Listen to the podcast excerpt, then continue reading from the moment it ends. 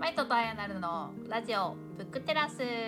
はい、よろしくお願いします。お願いします、はいはい。さて今日は、マイトさんが所属しているフライヤーのブックラボというコミュニティに、はい。と先日はい。取り上げた、はい。えーアースコープの、はい。えーかつそれが書籍化したはいはいはというリベラルアーツね、はい。えー紹介させてもらいましたけど、はい。えーその野村貴文さんが、はい。えーいらっしゃってはいイベントをしかもはい2回ほどやられたというふうにはい前田さんから聞いたのでちょっとはい私はぜひその話を詳しく聞きたいぞということではい収録しながら聞いていきたいなと思います。はいわかりました。お願いします。はい。えっと元元の話からしてしまうと、えっとフライヤーのブックラボではえっとですね定期的にパーソナリティっていう方をゲストにお招きしているんですね。はい。えっとそのパーソナリティっていうのはそのブックラボの中で定期的に音声発信をしてくれる。フライヤーブックラボ限定の音声発信をしてくれる。うん。という意味でのパーソナリティっていうのと,、えー、とその方が期間内にいる時にそのブックラボの有志のメンバーがその人と一緒にまあ一緒にかその人を囲んでいろんなお話を聞くっていう主体的にイベントを開く実は深井さんも、あのこのパーソナリティの一人でしたかつて、ああかつてね。はいはい。はい、覚えてます。うん。はい、でイベントも開いてました。はい。はい。あの一人の古典ラジオみたいなテーマでやってましたけど。はい。あそれも前田さんは全部参加されてたんですか？あその時は参加してました。あそうなんだ。はい。その時はブックテラスはまだやってなかったね。やってなかったですね。はいやってなかったですね。深井さんの話もめっちゃ聞きたいけど、まあ、はい。今日は野村さんの話もめっちゃ聞きたいので、はい、そうですね。はい。で、いつかそのイベントやるだろうなと思ってたんですけど、そのイベントををまずそのパーソナリティの方の多分日程を抑えるのが先になっていて、はいはい。で、その日程が先に決まって、その日程がこの日付なんですけれども、うんこの日付にと自分も参加できて一緒に企画できる方募集しますっていうのが、んブックラボの中で告知が出たんですね。ほうほうほう。でその告知が出たのが野村さんが一番最初だったんですけどその4人パーソナリティの方がいてその先頭が野村さんだったんですけど、うん。野村さんの開催時期がその告知された時の1週間後だったんですよ。おお。なかなかハードなスケジュール。おおみたいに思ってまあただメンバー的に考えてもまあ野村さんやりたいなと思ってうんうん。野村さん第一希望で僕押しといたんですよはいはいはい希望出した。でそのインビテえー、と一回説明会があるっていうんで説明会行ってみたらうん。野村さんのところに僕の名前がありました。おお。はい。まあでもだからメインの運営はすでにいて全部、はい。あの一通りはい。決まっているところにはい。ちょっとお手伝いとしてはい。コミュニティメンバーからもはい。入れるっていう感じだから、まあ、それだけ直前にはい。アナウンスがあったっていう感じですよね。と思うじゃないですか。うん、真逆なんです。え結構なんかがっつり運営をややらされ、はい。やらさはい。あのあの 決まってるのは日時だけです。え？に決まってるのは日時だけです。えー、1時間2時間ぐらい？1時間半。1時間半をマイトさんが好きに決めて好きに回していいってことですか、えっ、ともう僕ともう一人コンさんっていう同じ音声発信やってる方がいて、はいはい、まあ、この人はもうにいらっしゃる方ですね。あいや、うん。樋口君にと別の方女性の方なんだけどはい。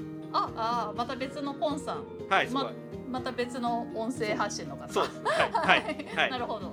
はい、はい、まあその人はもう野村さんの熱烈なファンだっていうこともあって多分手を挙げてたと思うんですけど、うんうんそれで僕とコンさんの2人で時間だけ日時だけ抑えられていて企画内容全く決まっておらずというか好きに決めていいですよってなってはい、えー。はい。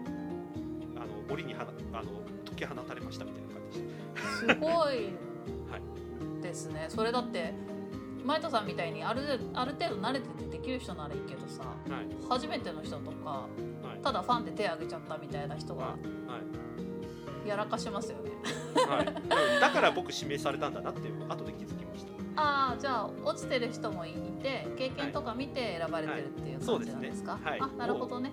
フライヤー側もどう考えてもはいはいはい。1週間で企画組むしんどいっていうのが多分分かっていて、うんうん分かっていそうな2人を、まあ、特に僕はあのフライヤーのブックラブのそのパーソナリティの企画2回ぐらいもうすでにあなるほどやったことがあるんで、はい。あわ かりました。はい。はい。それならわかりました。はいはい。で野村さんとも打ち合わせしなきゃいけないんですよ。うんうん。っていうことを考えると本当に日付ないねっていうところからスタートしたのが、あのうん。1回目の野村さんを囲むイベントの実はスタートでしうた。んしかもなんかいや私だったら一人でやりたいわ。そこにさらに 別の人がもう一人いて、はい。その人ともすり合わせながら決めてくって、はい。数日でやるの結構。はい。大変。うん、まあでもあのお話その後ちょっと打ち合わせした時にはい。あのそのコンさんがやりたいっていうことだけは内容だけは一応聞いたのでうんうん。それ以外は僕決めていいですかっつって OK だっていうああじゃあ話になったんで。マイトさんが割と主導して全体をアレンジしたんですね、はい。で、はい。い一番最初が野村さんの最近の活動機構なんで、その次が野村さんの経歴みたいなの機構なんで、三うん。後半が野村さんの今後の展望を聞くっていう一一番わかりやすい三部構成の企画を立てて、うんうん、それはマイトさんがインタビュアーみたいな感じではい、僕とはい、でほとんどは僕がやって、えー、とコンさんがやりたいって言ったその今後の展望みたいなところに関してはコンさんが司会やるっていう風に話になっていて。ああはいはいはいはいはい、はで参加者はもう聞いてるだけ。はい、基本は聞いてるだけ。あなるほどなるほど。じゃあなんか本当ポッドキャストの公開収録をはい、やってるような感じでああ進められる。近いかもしれないですね、うんうんうん。はい、ウェビナー的なイメージが近いかもしれないですね。えでもその3つで1時間半って結構はい。きつくないですか？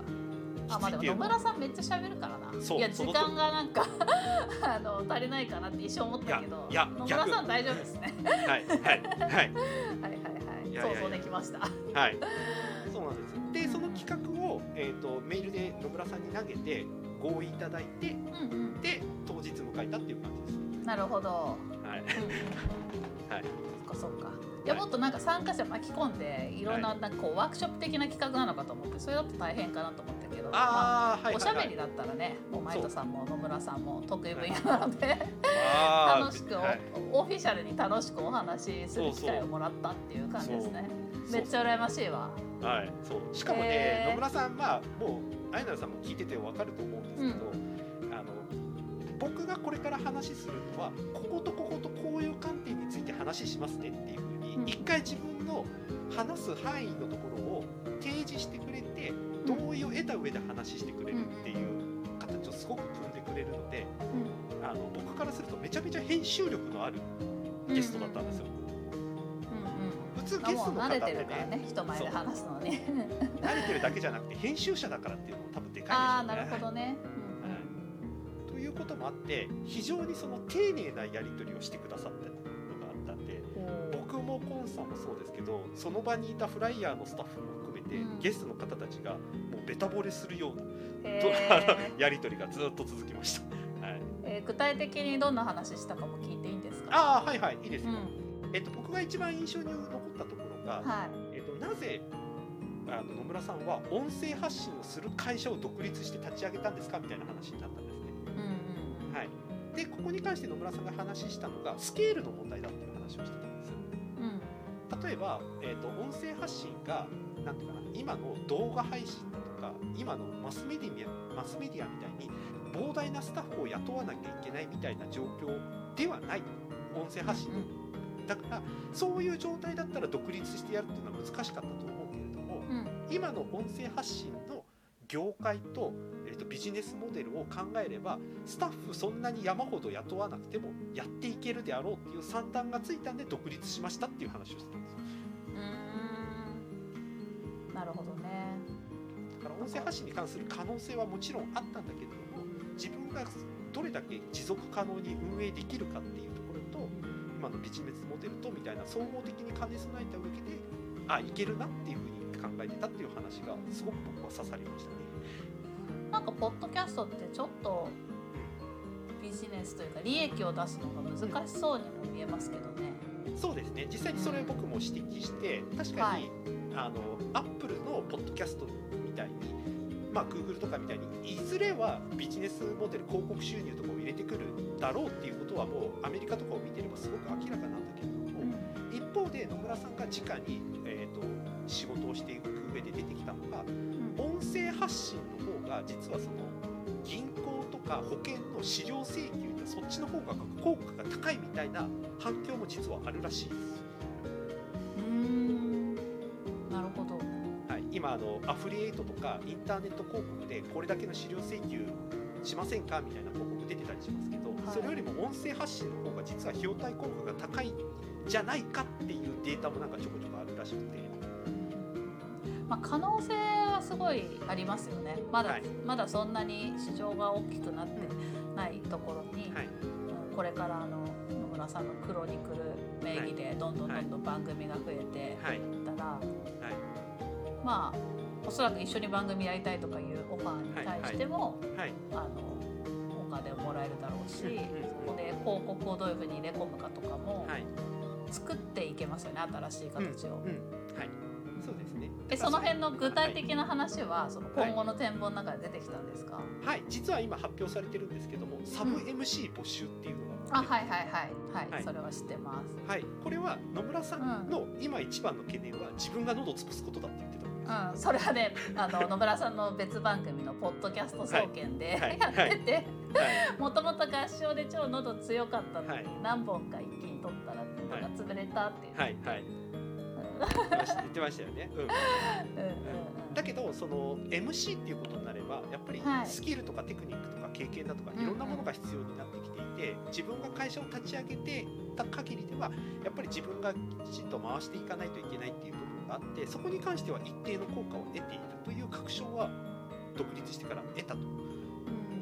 だけれども自分が資本っていう危うさもあってここをどう拡張していくかっていうことでサブ MC 募集っていうのは実は考えててっていう話をされてた、うん。その時その時はあのオフレコだったんですけど、まあ、ほどなくオープンになそうですねってっていうのが今オはい。ープンされてて、あれも、まあ、サブ MC って言い方してるけど、まあ、ほぼ MC というか、なんだろうはい。ちょっと言い方が独特だなと思って見てたんですけれども、はいはい。まあ結局、えっとクロニクル名義で出すポッドキャストの中でこう、はい。マッチングさせていくみたいなイメージですよね。番組持ちたいって人と、い。MC 回せるっていう人を、マッチングさせ番組を作って野村さん自体はその番組では喋らないけど、はい。えっと、野村さんの会社からの作品として出すみたいなうん。感じですよね。はい、多分そういうなんていうかな、えー、と音声発信の MC ができる人たちの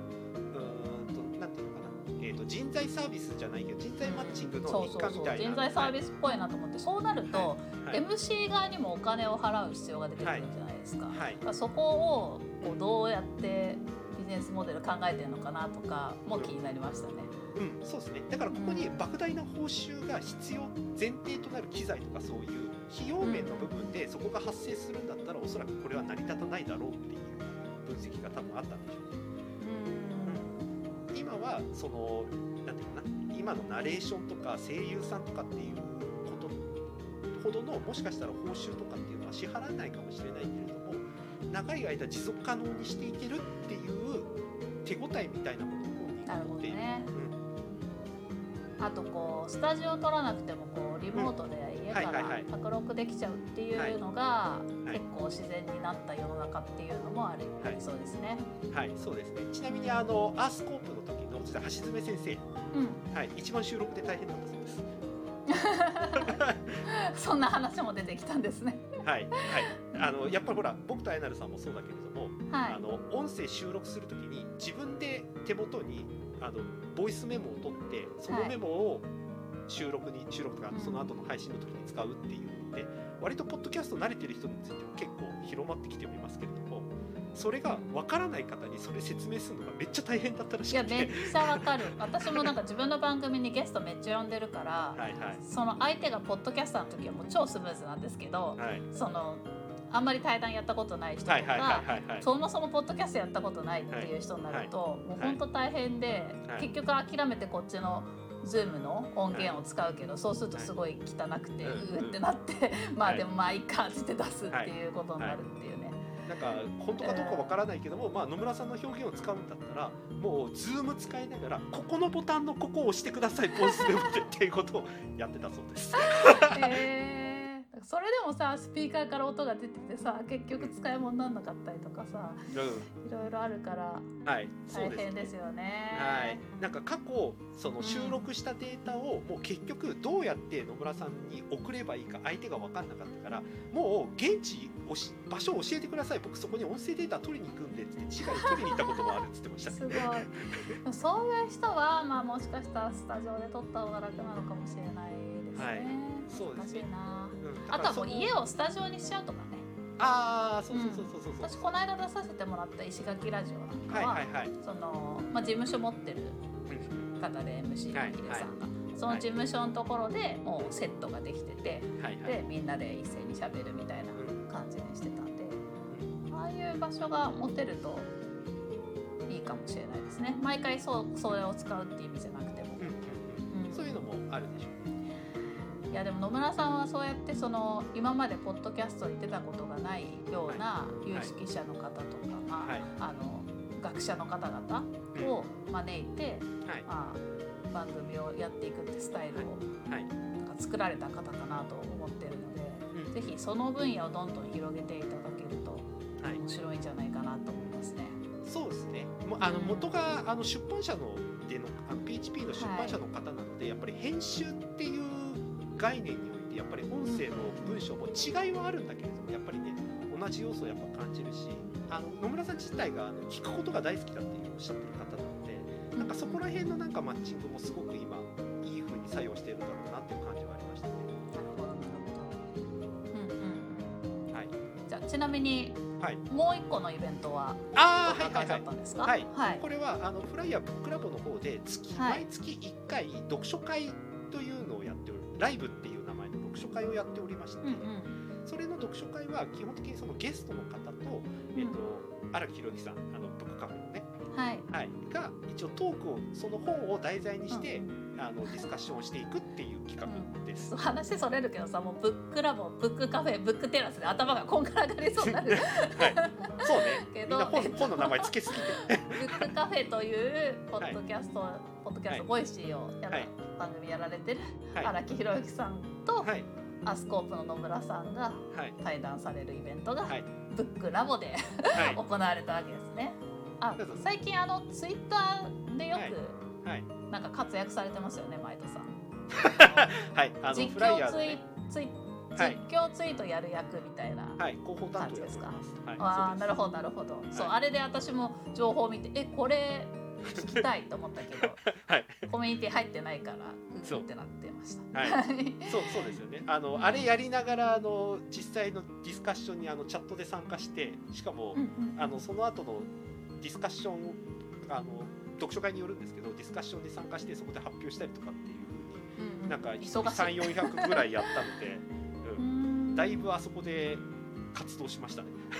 はい。その時はお,、はい。お二人の対談を、まあ、参加者の皆さんが聞くっていうようなスタイルで。ああそうですね、うんうんメインはその2人であとあのこれ実況ツイートでも書いたんですけど、うん。要約をやってくれる有志のメンバーがいて、うんうんうんはい、でその有志のメンバーとフライヤーの久保さんをはじめ主だったメンバーとだからはい。合計8人ぐらいでディスカッションをやってたのかな最終的に。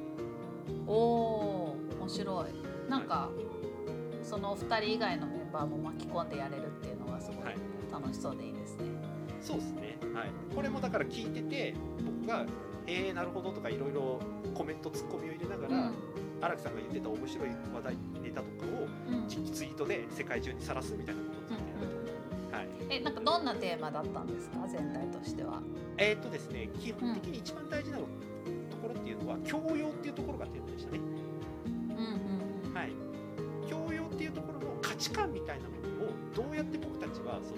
幅広い視点を持って、その価値観を揺れ動かしていければいいのかみたいな大きなところがテーマになっていて、哲学的だな。そうそうですね。あの荒木さんは基本的に一回抽象レベルを上げるんで、この議論の時に。うんうんうんはい面白そう。うんここになってくると、例えば僕たちが無意識に使っている言葉、例えば上司とか部下っていうふうに。もう言葉上で上下って決まっちゃってる言葉を使っていながら、ね、自由にもっとさ仲良くさフラットに話していこうぜとかって無理あるよねとかっていう話をしてたんだうんうん。はい、っていうふうに僕たちが無意識に使っている言葉当たり前のように使っている言葉が実はこうありたいよねっていうのを阻害している可能性もやっぱりあるなっていう話をしていてだからこそ僕たちがどういう言葉でどういう概念でそのありたい状況みたいなのを作ってるかっていうのをもう一度検証していく必要って多分ありそうだよねみたいな話はよく出てうん。面白そいろいろ飛びましたよ。あっちち行ったりこっち行ったりとかしましたけどね。そうですね。そういうトピックだとね、なんかはい。これとこれとこれ話します結論はこうですとはいかないし、はい。まあでもそれが面白かったりするので、はい。まあ、なかなかそうね何があったかを要約して伝えるのも難しそうですね。そうですね。その場にいなきゃ楽しめない良さはいみたいなのがありそうなイベントですね。そうですね、うん、だから野村さんもその時に、えー、と一番そのこのテーマの中で何が一番面白かったかとかっていう話とかいろいろ話をしてくれて、うん。一層あの本に関する理解がちょっと深まりましたねあれはね。うん。あそうかそうか読書会だから、はい。ああくまでも視点というリベラルアーツの読書会で,、でそこからまあ教養とはみたいな話はいになってそうですたってことはい。ですね。そうですね。はい。いやーなるほど。面白そう。まあはい。ちょっとちょこちょこ今後も。はい、教えてください。もうフライヤーの外部組織とかしている。はい。楽しみございました。はい、はい。というわけでなんか僕もうこの配信の時にはもうほぼほぼ表に出してると思いますけどちょっと9月から、あのお。新しい動きを始めてたりするので。お何ですか？はい、佐渡島さん、佐渡島はい浩平さん、コルクの。ははい。い、あのそこで働くことになりました。おお働いております、この段階では。はい、副業的なはい、感じで。そうですね。いブックテラスでこのブックテラスでも話題に出してい。る、あの歴史小説作家の伊藤潤さんのチームに入ることになりました。へえあそうかはい。伊藤潤さんがコルクコルクの所属。はい、うんうんそうです。ちなみに平野啓一郎さんもね、コルクにいますからね。ねはい。えじゃあ私は平野啓一郎さんの担当でいや いやいやいやいや。いやいやいや。ちょっとね、私は副業できない立場なんですけど、まあそっか。へえもはい。うそりゃ適任ですね、そうね、十数年前にね、作品読んでツイッターでやり取りしてた方とまさかお仕事することになるとは。うん、いや良かったですね。でも今までね、い、ろいろコミュニティ的なこう読書会とかもね、はい。やってきた関係性もあるのではい。まあ、それは伊藤潤さんもさぞかし嬉しいでしょう。はい、ちなみに伊藤潤さん、ブックテラスだいぶ聞いております。え ああありがとうございます お今更だけど。いやーなんかそれで言うとこの間の隣町コーヒーの方も聞いてくださってツイートしてくださってて、はい隣町カフェか、はい、なんかねこう、はい、発信したものをはい。ご本人とかが聞いてくださってるってなるはいとすごいこう緊張しちゃいますね。そうですね。22世紀の民主主義もハッシュタグつけときましょうか。いやー成田さん聞いてくれるかな？あの名称しちゃおうか、無理やり。リそうしちゃうかツイートされるかもよ。どうかな？されたら大興奮ですね。まあはい他にもね、してくださる作者の方は今までもたくさんいましたしね。はい、成田さんお願いします。はい、というわけで、あのちなみにコルクのうん仕事に関しては、えっ、と伊藤さんとかコルクの、うんなんていうかな。マイナスになるようなことでなければ全然あのオープンにしていいっていうふうに言われてるのでなじゃあちょっと僕何やってんのかみたいな話はちょこちょこ聞きたい聞きたい。はいご要望あれば体的に仕事がこう動き出したらぜひはいもうもう動いてますよ教えてください。はい、この段階でもうやっております実はおなるほど。はい。そっかそっか。じゃあちょっとどっかでまとめてはい聞きましょそうですねう。うん。喋れたらと思いますそれははいいや楽しそうでいいな。本の 本の仕事ね。はい好きなかったんですもんね。よかったですね。そうっすねいろいろ業界のいろんなことがあらわになっててめっちゃ面白いですよ あのコルクのスラックで過去3年間ぐらいのやつ見てたんですけど 過去の見たんだ。過去あの参加してからいやはいはい他のコミュニティもそうですけど僕大体過去の1回見るんですへーよとか招待されたら見やっぱられる文字読むの得意なんですね。だからビビビビビビって見てここの時にこういうやり取りしてんだとかここで佐渡島さんこうやって怒ってんだとかっていうのを全部見てるすごい。いや私そういうの見ないもんな。そうなんですね。はいへ見てるとネットでやったことがあるんで仕事をやった時に僕どういうふうに見られてたのかの記録で残ってるかー怖い怖い怖い。のを見てました、はいなるほど。ちょっとどっかでまたその回も設けましょう。はい、はいぜひぜひはいというわけでちょっと長くなっちゃいましたが本日のブックテラスはここまではい、ありがとうございまはい。ありがとうございました